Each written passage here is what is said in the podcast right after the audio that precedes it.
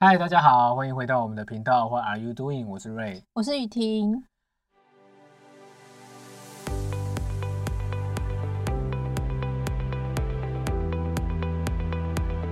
谁都想要活得快乐平静，谁也都希望这辈子不用再烦恼金钱的事情。但其实人生的课题啊，通常是复杂立体的。年轻人啊，可能呃身体很健康，但他却遇到了两性关系的烦恼。青壮年可能拥有时间，却面临职涯规划的烦恼。那中年事业可能稳定了，却发现自己似乎被工作绑架了。那中老年呢？可能你已经赚到不错的收入了，却发现自己面临健康的问题。好像人生的每一个阶段呢，烦恼都用不同的姿态来拜访我们。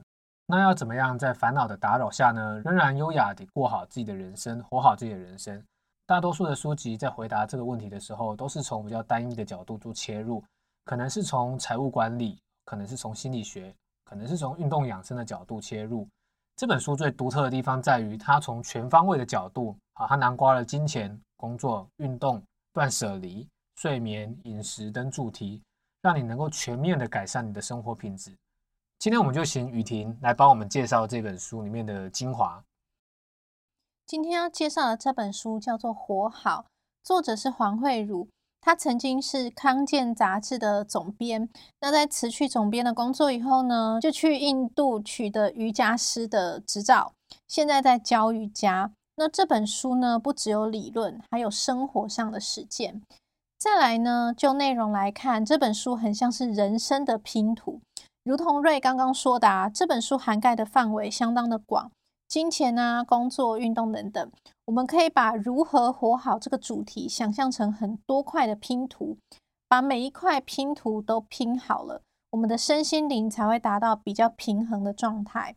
所以在这边呢，我截取了三块拼图。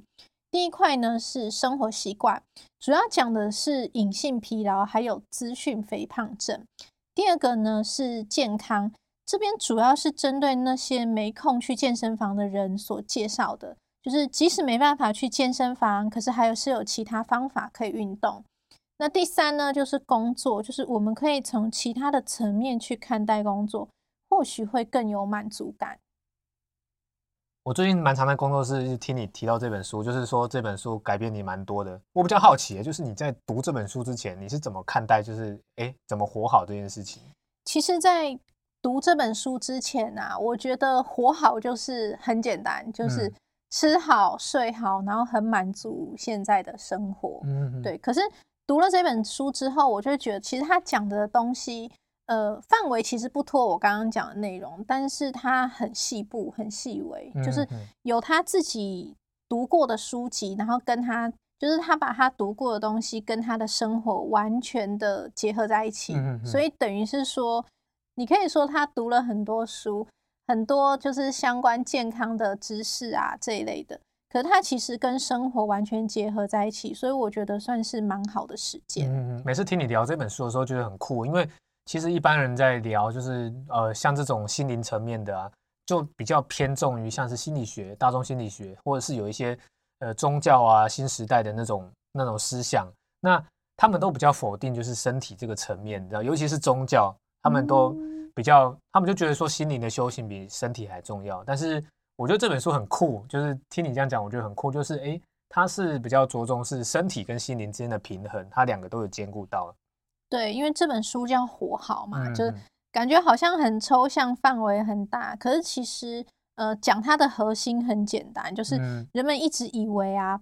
强韧的心灵是天生的人格特质，对，就是哎，我很能够承受压力。嗯，可是其实刚刚说强韧的心灵它是可以练习的。嗯，那主要呢是我们的大脑前额叶啊，哎，应该是在额头这个部分，哦，比较前面那个位置。对对对。是计划、分析、决策的地方，所以前额叶它是不是成熟，靠的是经验，不是它天生就成熟这个意思。对，也就是说，当我们遇到困难啊、挫折的时候，其实你可以去练习设置另外一个选择点，意思就是你可以不要一直在负面情绪里面，嗯，你可以去让自己知道说，哎，其实我还有另外一条路可以走，我可以走别条路试试看。嗯，对，所以这边也带出它的核心，就是活好，它可以练习。嗯，所以我们可以透过身。体去改变大脑的途径，所以身体跟情绪，它其实是像你刚刚说，哎，身体跟心灵嘛，其实它是各为表里啊，嗯嗯，对啊，所以经由瑜伽正念，像我们之前也讲过最高休息法嘛，嗯所以让身体你不要受外在压力挟持，你的身体变强，你就会有更多的信心跟力量去面对生活中的打击，嗯，哎，不过我觉得要做到这点很难呢。蛮难的。尤其是你刚刚说的那个第一个重点，就是我们常常会被那个资讯被资讯打扰，然后让我们就是呃一直有一种隐性疲劳，像你刚刚说的嘛。那针对这一点，我们要怎么样去正视我们的生活？怎么样嗯去呃，像是现在数位时代，我们要怎么样去活好这件事情？嗯，如同刚刚我们讲了第一个部分啊，就是生活习惯。你也嗯提到隐性疲劳了嘛？那因为数位产品使生活跟休息的界限变得很模糊。对啊，对，就是你会觉得，哎，即使是私人时间，你还是反正主管啊、上司还是打电话会给你。对，对真的，对，所以这时候其实就是要好好休息。那也有一些时候是你的身体明明很累，可是你感受不到累，嗯嗯嗯，因为工作太有成就感了，然后太有满足感，所以掩盖了你的这种疲惫或疲劳。嗯，哎、其实我我发现有些人是很喜欢被打扰的，像我爸就是，他是一个工作狂，然后哦主管可能密他，假日密他，他反而会很有成就感，就觉得他自己是被需要的，所以哦他可能就像你刚刚说，他完全感受不到疲劳，但他身体其实已经有一点那种隐性疲劳的症状，该休息了，但是他的成就感拖着他跑，让他就是一直做，一直做，对，所以这个其实蛮容易造成隐性疲劳的，嗯嗯嗯对啊，而嗯且很多人会觉得，哎、我很累，可是我说不上来，其实那就是隐性疲劳的征兆，嗯对啊。所以日本精神医师奥田红美他就提出一些指标，那大家也可以自我检测看看。嗯好那我就先念第一个，第一个就是不管工作啊，或者是人际关系，你就比以前还要容易钻牛角尖。大家可以这我没有，想想看。第二个呢，就是有时候晚睡，有时候早醒，然后你可以熟睡的时间就变很少。哎、这个我好像有、哎，我有中这个，哦，我好像也有一点，就是睡眠的问题嘛，嗯对对。然后第三个就是我觉得超容易中的，就是常常觉得身体懒懒的。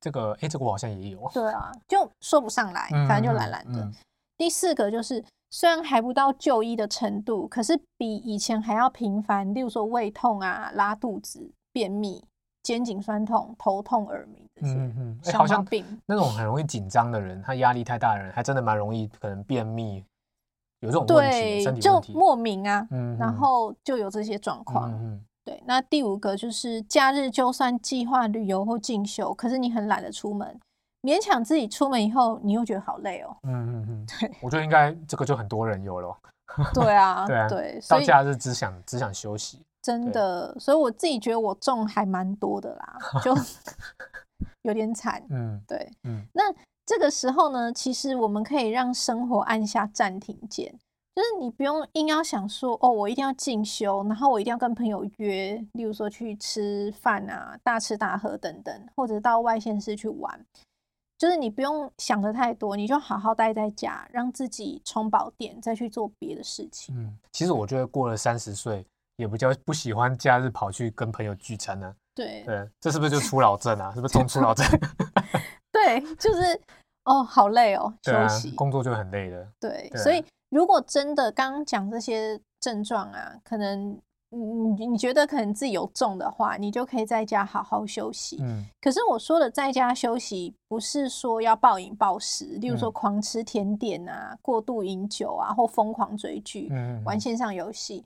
就是如果你是做这些，你会觉得，哎、其实我隔天会更累。嗯嗯，对，你自己觉得你在放松，可是其实这样只会让你的身体更疲惫。好好好，对，所以比较正确的做法是，你可以做一些伸展运动，或者是瑜伽，嗯那或者像你会打太极，嗯嗯嗯嗯，对啊，或者你到公园去散步啊，让身心放松就可以。嗯嗯嗯。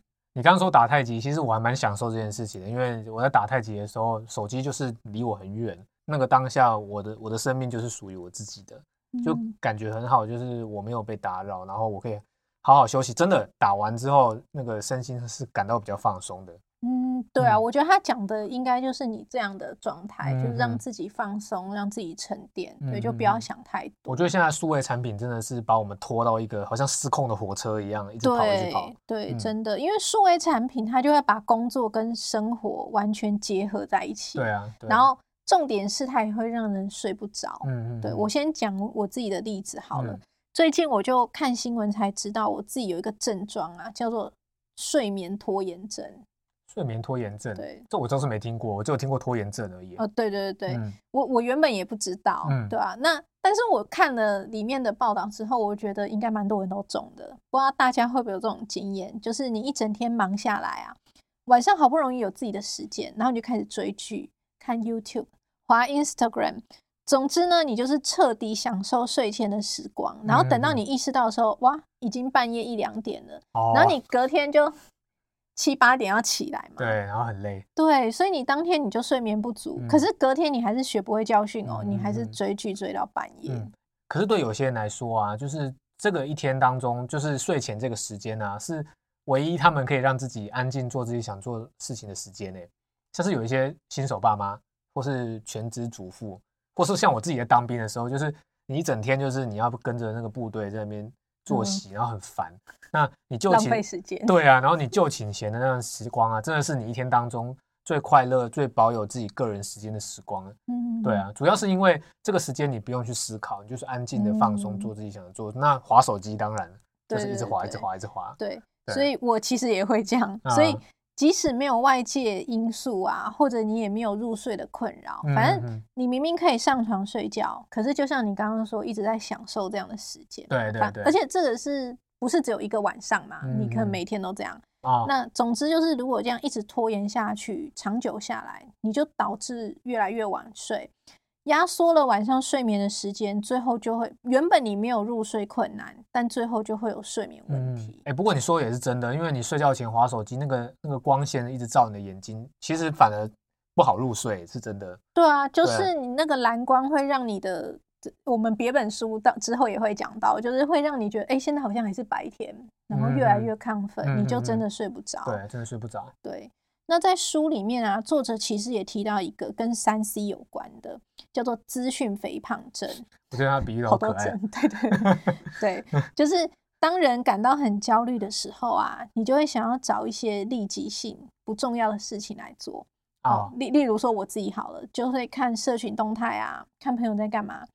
可是也不是真的要找朋友聊天啊、谈心什么，反正就是纯粹打发时间。嗯嗯或者看一下很无聊的八卦新闻啊，逛网拍啊，看网络现在流行什么新产品啊，然后新话题，嗯，反正最主要就是要拖延，然后不做正事啊，哦然后单纯耍废这样子。哎、诶我觉得我也有资讯肥胖症，不过我是书籍的那个资讯肥胖症，哦，你会觉得自己读不够，不是就呃类似，就是一个环境没有书我会焦虑，然后睡觉前我就是一定要哦翻，我也没有在看，我就翻翻翻翻翻，然后看几行这样子。哦，对啊我觉得也是但也是我觉得你至少不会受到蓝光的干扰，哦好一点是这样啦。哦对，可是还是要注意眼，对对对，眼睛要保养眼睛。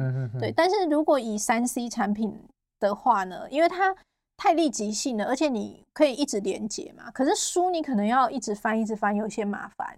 对，哦所以我觉得网络又更对更让人沉溺在其中。看到一个超链接点下去，然后又看到一个超又点下对去，对对对对，所以其实跳开来冷静思考啊，嗯仔细去想你自你自己真的需要这些资讯吗？那如果把这些资讯超载的资讯啊，就是你不要这些资讯，你的人生会不会变得比较差？你可以思考一下。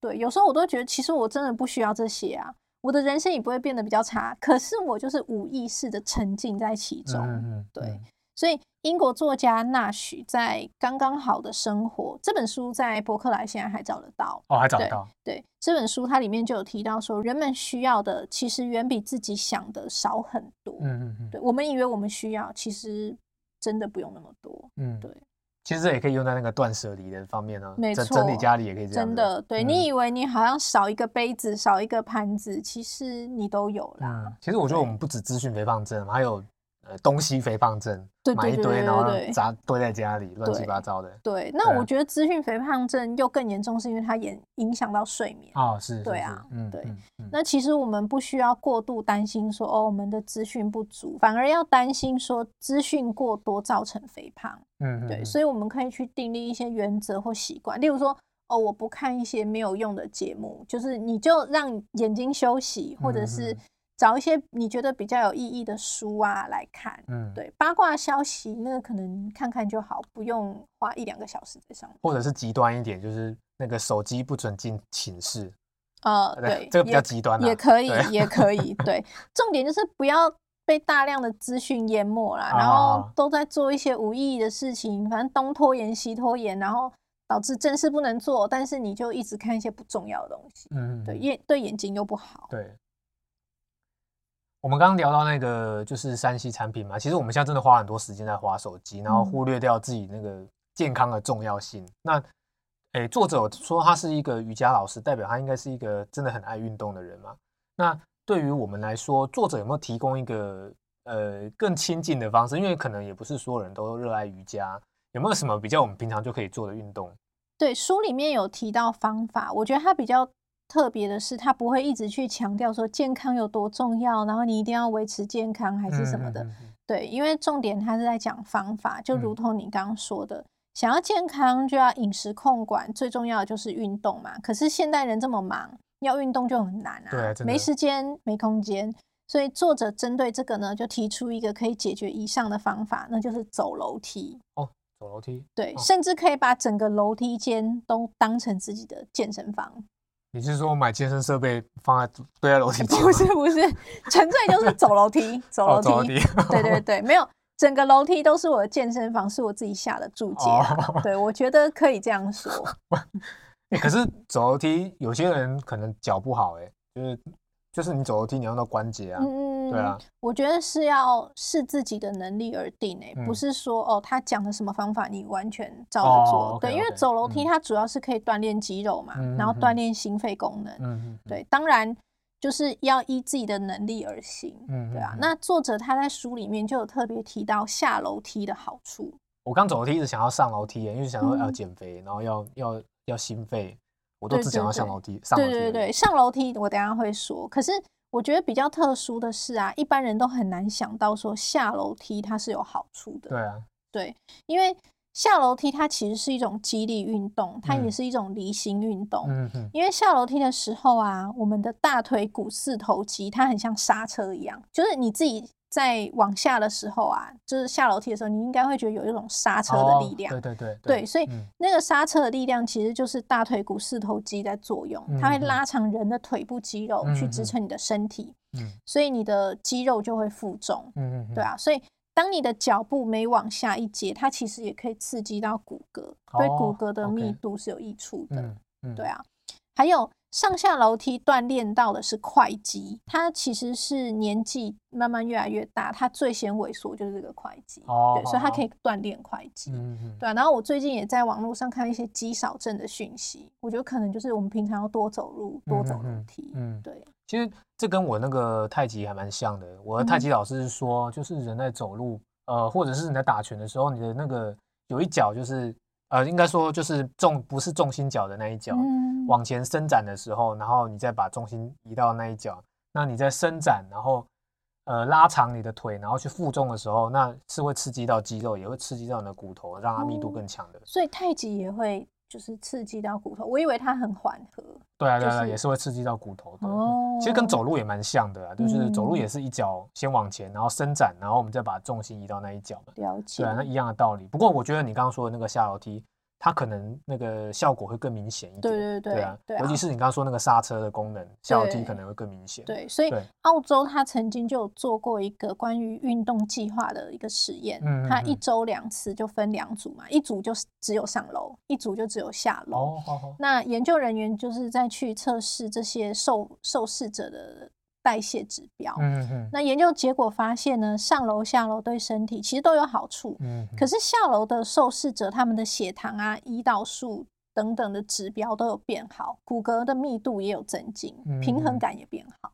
哎、你说到这个骨骨质密度还有平衡感啊，其实对于那些中老年人来说，其实蛮重要的。很多那个五十几岁、六十几岁，他们的平衡嗯感啊，然后骨头密度其实流失的很快。像康健杂志就有讲，这这些岁数是骨质流失最快的时间了。对，其实嗯有时候看那些新闻报道，反正就是很多老人家跌倒啊啊，怎么样？这不是他真的身体有病，而是他站不稳跌倒，然后反而嗯就造成很严重的后果。对，所以其实就可以去下楼梯，就是多多下楼梯啊。当然上楼梯也是有好处。那哦我们都知道爬楼梯可以减肥嘛，然后紧实臀部啊，可以说是一种很高效率、低冲击的有氧运动，对心肺功能有帮助。嗯，嗯，对，所以总之呢，你挪不出时间去健身房的人，你就可以把楼梯间当成你的健身房。对，它省钱，然后不用会费，也不用换衣服。对，所以我觉得对于久坐的上班族，你适当的爬楼梯，其实可以舒缓疲劳。哦，就是减少坐电梯嘛，对不对？对啊，嗯就是嗯你可以动就动一动。嗯那你说到那个省钱啊，还有免会费，其实我觉得现在有很多那个 YouTube 上面都有很多那种免费的运动教材嘛，像是那个有些 YouTuber 就会选出一些呃可能很简单，然后很实用的一些很简单的伸展动作，或者是一嗯些有氧动作。那些也有有氧舞蹈啦，像太极拳这些都有，都可以自学。那这些运动其实真的不会占我们太多空间，也不用花到钱，所以真的只要大家愿意的话，活在现在我们去取用这些资源是很方便的。嗯，那你自己有什么运动喜好吗？哦，我只有走路哎、你刚刚你刚刚很心虚哦，你看到出很心虚的声音。没有，因为我讲了很多，但是我还没有真的贯彻去做啦。哦，对，不过我自己就是会平常是会去操场走路，可是我不会慢跑，嗯就就纯粹嗯当散步。可是我觉得你这样也好，就是有总比没有好啊。对，还是有动啊。嗯对对，因为我看了书里面啊，他其实也有说，就是嗯除了爬楼梯啊，还有一个重要的心态，那就是运动零食。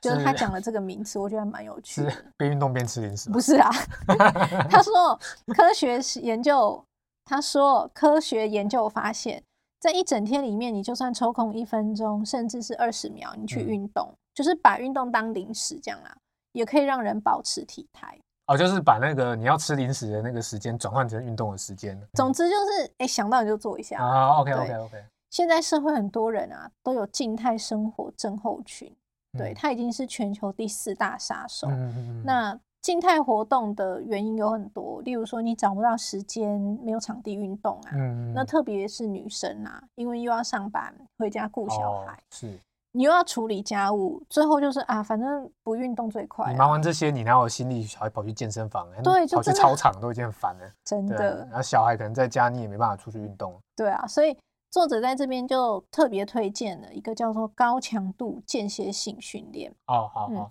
那英文缩写是 HIIT 四这我有个字我。听过。哦，你有嗯听过？我有听过。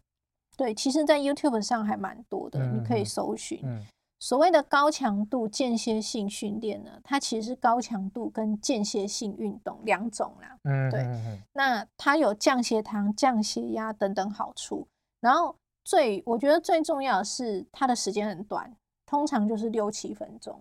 那如果你要再短一分钟也可以。嗯嗯嗯，对，可能有些人就是还是有疑问啊，就是其实简单来说，就是它会让你在一个短时间内高强度运动，然后休息一到两分钟，接下来在高强度运动，对对然后再休息一两分对，钟，就是看你的影片怎么对带领你对对对对对去做，忽强忽弱。对啊，现在有很多 YouTube 上面有这个影片，就是打嗯 I H I T 就有了。对。对，那有些人可能会有做过那种七分钟的塔巴塔运动，对，嗯哼哼我不知道有没有人听诶过。塔巴塔是什么东西啊？其实我不知道、欸，它就叫塔巴塔。可是我的确有点开来做过，真的超累的。啊，就是它几，我印象中它几乎没有什么休息。它跟它也是 HIIT，很像长对对对对，哦。应该是说 HIIT 它的范围比较广，那塔巴嗯。塔是其中一种。哦，对，所以 HIIT 范围很广，你就可以嗯。挑你自己适合的去做。嗯嗯嗯，对那我自己的经验是，如果真的下定决心要运动啊，就可以跟朋友一起约啊，就是例如说去跑步啊、打球啊，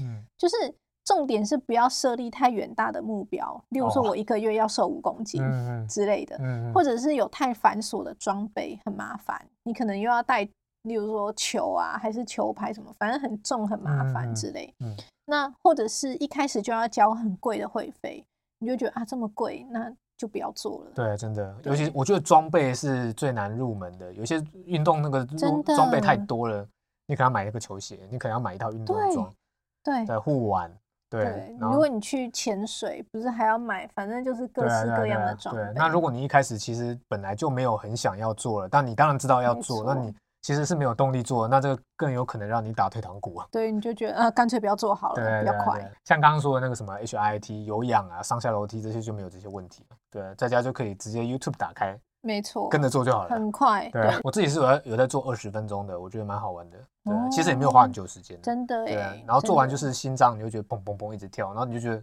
哎，真的有运动到。反正你自己抓那个固定的时间，你可以接受的五分钟、十分钟，你可以慢慢的累积啊。我觉得之后应该会有，就是会慢慢的改变你的生活，对啊，甚至你可能疲劳感也可以减轻一些。嗯，好，那现在我们就要聊最后一块拼图啦，而这个就是工作。那为什么我挑工作来来聊呢？因为我觉得工作占我们的生活相当大的一部分，甚至说人生相当大的一部分，应该是全部吧。对，其实真的是这样。例如说，跟朋友好久没见了，可能第一句话就会问对方说：“哎，你最近工作还好吗？在哪里工作啊？”这这些其实不是刻意的，不是你要探人家隐私，可是其实都是无形中强化我跟工作的联我我就算这个，我们现在都说周休二日嘛，我其实觉得啊，我一个礼拜才休一天而已，因为我到礼拜天我心里就是有工作。对，就是还是会有一种。压无形的压力，对对对，所以根本就是周休一日，周休一日，对对，我觉得这是大家可能长久以来造成的心态，对，而且也是社会价值观啊，不是说人家逼你这样子嘛，对吧？所以其实我们一直努力工作，用工作来证明自己的价值、自己的意义，那我们就把自己这个人跟工作合并在一起，借由工作来证明自己很重要。还有社会的普遍价值观啊，也一直鼓励我们说：“哎，你要追寻梦想啊，你要超越自我的局限啊，等等。”一直到你身体承受不住了，例如说生病或者是罹患癌症，我们才会开始反思。我觉得其实社会对没工作这件事情呢，就好像是天塌下来那种态度。我像我之前就是有一段时间待业嘛，然后哇靠，我待业真的是好像我的就是世界末日，周围的人都觉得我世界末日。对，就是你的工作做得好好的，你为什么要离职？对对对对对。然后就是对于离职这个态度来说，就是真的很担忧，尤其是我们的亲朋好友，对，跟你不熟的人也会担忧你啊。对，没有还是比较夸张。就是觉得，哎，他怎么了？对啊对啊对啊，不工作。对啊，他怎么了？他是不是有什么问题？对对对，他是不是很懒？对，反正我觉得自己心里面，即使不管是。待业啊，还是说就是可能接 case，只要是面对工作，其实都会有压力啦，对啊，所以所以作者也提供我们不同的面向去看待工作跟自我的关系，那大家也可以思考一下，那就是有一天呢，当我们不再有行程，不再有压力，不再有责任，没有任何原因催促你起床的时候，你是为了什么而存在呢？我觉得应该就不用起床了吧？哎，这真的吗？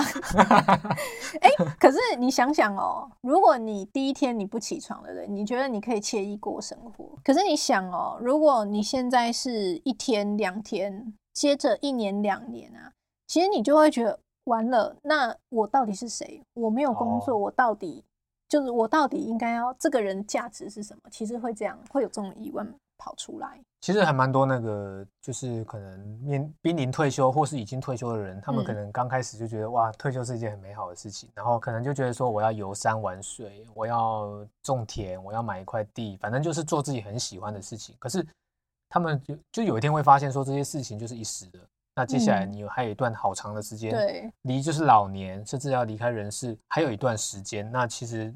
有些兴趣是不能够，就是呃一直经营、一直经营的，对啊，他们可能就是面临这样的问题。对，或者是像我们刚刚讲待业啊，就是其实也不是不愿意工作，而是你现在想要转换跑道，让自己去面临，就是例例如说新的挑战啊等等。嗯，可是你自己的压就是。外界会给你压力，然后你自己也会怀疑自己，所以我觉得啊，不如把工作这个概念啊层次拉得高一点，对，不要把它限制于说，呃，我领薪水叫工作。哦。例如说，有一本叫做《跟钱好好相处》，很直接的一本书啊，蛮直接的。那对，那这本书的作者就有提到说，我们真正的问题啊，不是对工作的期待太高，而是把工作跟薪资混淆在一起。对，那工作可以带来成就感、启发、认可。只不过，如果这些满足感啊来自其他层面，会不会满足感会更高？你的其他层面是指什么意思？对，就是我觉得啊，我们对于工作的定义是比较狭窄的。嗯，对就以前我会觉得说，一定要认真到公司上班，或者是兼职啊，反正领薪水这样才叫做上班嘛。对，那书里面提到呢，是如果内心得到满足，其实你就可以把这个东西就视为你的工作，这样你的心灵啊也会变得更宽阔，然后我们看事物的视野也会变得更深入。其实就作者扩充了工作这个定义，是不是？嗯对对就是他可能我们都觉得说工作就是要到一间公司上班，嗯，然后有薪酬啊、这是最重要的，对有薪酬。那他他的工作态度好像是呃不一定要去一间公司上班，可能是你平常的时候你有付出就是工作的时候。嗯对对对，例如哦说你当志工啊，或哦当一个尽责的好爸爸、好妈妈，其实这都可以把它当成工作。可是我们平常不觉得这是工作，因为没有钱嘛。嗯嗯对，所以我们在生活中扮演的每一个角色，如果很尽力去做，其实你当下就是把这个角色的工作给做好。嗯嗯嗯，对，不用嗯限制说，哎、有没有钱，还是你一定要到公司去。哦，OK OK，我还蛮佩服，就是社会上有一些人啊，他们做的呃事情啊，可能像是礼仪师，他们的工作可能是比较没有受到社会的认可，可是他们还是就是在默默的付出。那我就觉得说，他们这种服务他人的态度，真的是很让人家敬佩。嗯，嗯对啊，所以换另外一个角度来看啊，工作它是在服务别人，像你刚嗯刚说的礼仪师啊，嗯反正不嗯管打扫、服务生、厨师啊、医师等等，就是如果你的心态是把工作随便做一做，那敷衍了事也是一种方式嘛。可是如果你把自己的工作层次拉得高一点，然后拉得大一点，对你就会觉得我可以更谦卑，然后我自己在工作上面我也可以做得更细心，对。不管是很无聊的这种打扫工作，或者很枯燥、很烦人的小事，你心平静气的完成，也可以带来满足感。嗯哼。不过其实我对于服务他人有的看法是，就是呃，我们要先照顾好自己，你才有能力去服务他人。所以重要就是，我觉得工作还是要有收入，就养好自己，你才有能力去帮助嗯别人。我觉得对，对啊，这个也是蛮重要的。没错。嗯嗯其实我最近也读了一本书，是张曼娟的，她是在聊幽梦影啊。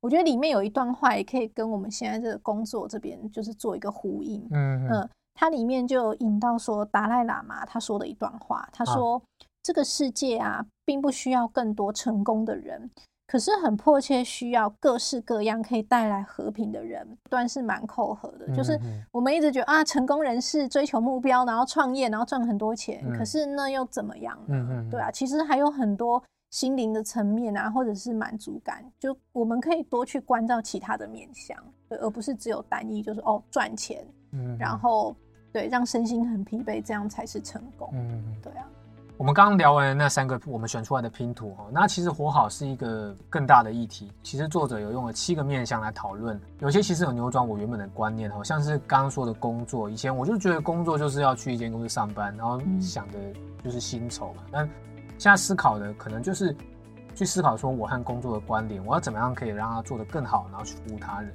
资讯陪伴症也是有提醒我，就是以前我没有觉察到的行为，像是漫无目的的划手机啊，那究竟是为什么我要去做这件事情？那睡眠拖延症也是，就是你明明可以上床睡觉了，然后你一直拖延，最后结果搞了半天就是失眠，然后就是影响到你的健康，那也影响到你隔天的工作。所以，当我们意识到这些问题的时候呢，就可以试着去做出一些改变，哪怕只是一点点，只要让自己变得更好，就很值得去一试。作者在序里面说的，我觉得说的蛮好的啊。他说，活好就是一种执行的过程。当你发现对自己有价值的事之后呢，你就懂得为自己负责，然后不拖延，你就会日日去实现，不用等到未来有一天，而是当下此时此刻就可以执行。那我特别想分享书里面其中一段话，叫做“温柔的来到今天身体适当的界限”。因为作者他在教人瑜伽嘛，所以他上课就会提醒同学说：“哎，肌肉不要太用力，因为有时候过度用力啊，用错肌肉，反而是适得其反。”所以他就会刻意提醒学生。那生活也是这样子啊，我们也可以试着就是温柔的来到今天心灵适当的界限。因为活得太过用力，反而适得其反。我们只要知道好的方向，就让自己朝那个方向走去。如同作者说的，活好它是一种清醒，也是一种执行。重点是我们选择这样的生活，并且过好自己所选择的生活。你现在收听的频道是 What Are You Doing？我们会用比较轻松的方式跟你分享读书心得。另外，听众也可以搜寻我们另外一个平台点点阅，在里面你可以阅读更为全面客观的书籍摘要。此外，点点阅也会提供书籍的摘要朗读，让你用听的也可以吸收书本精华。不过目前呢，仍以粤语为主。在不久的将来，我们也会推出国语朗读的服务。如果你有兴趣继续收听我们的说书频道，可以按下订阅并分享链接，这将给予我们更多动力，做出更优质的内容。我是瑞，我是雨婷，我们下周见，拜拜。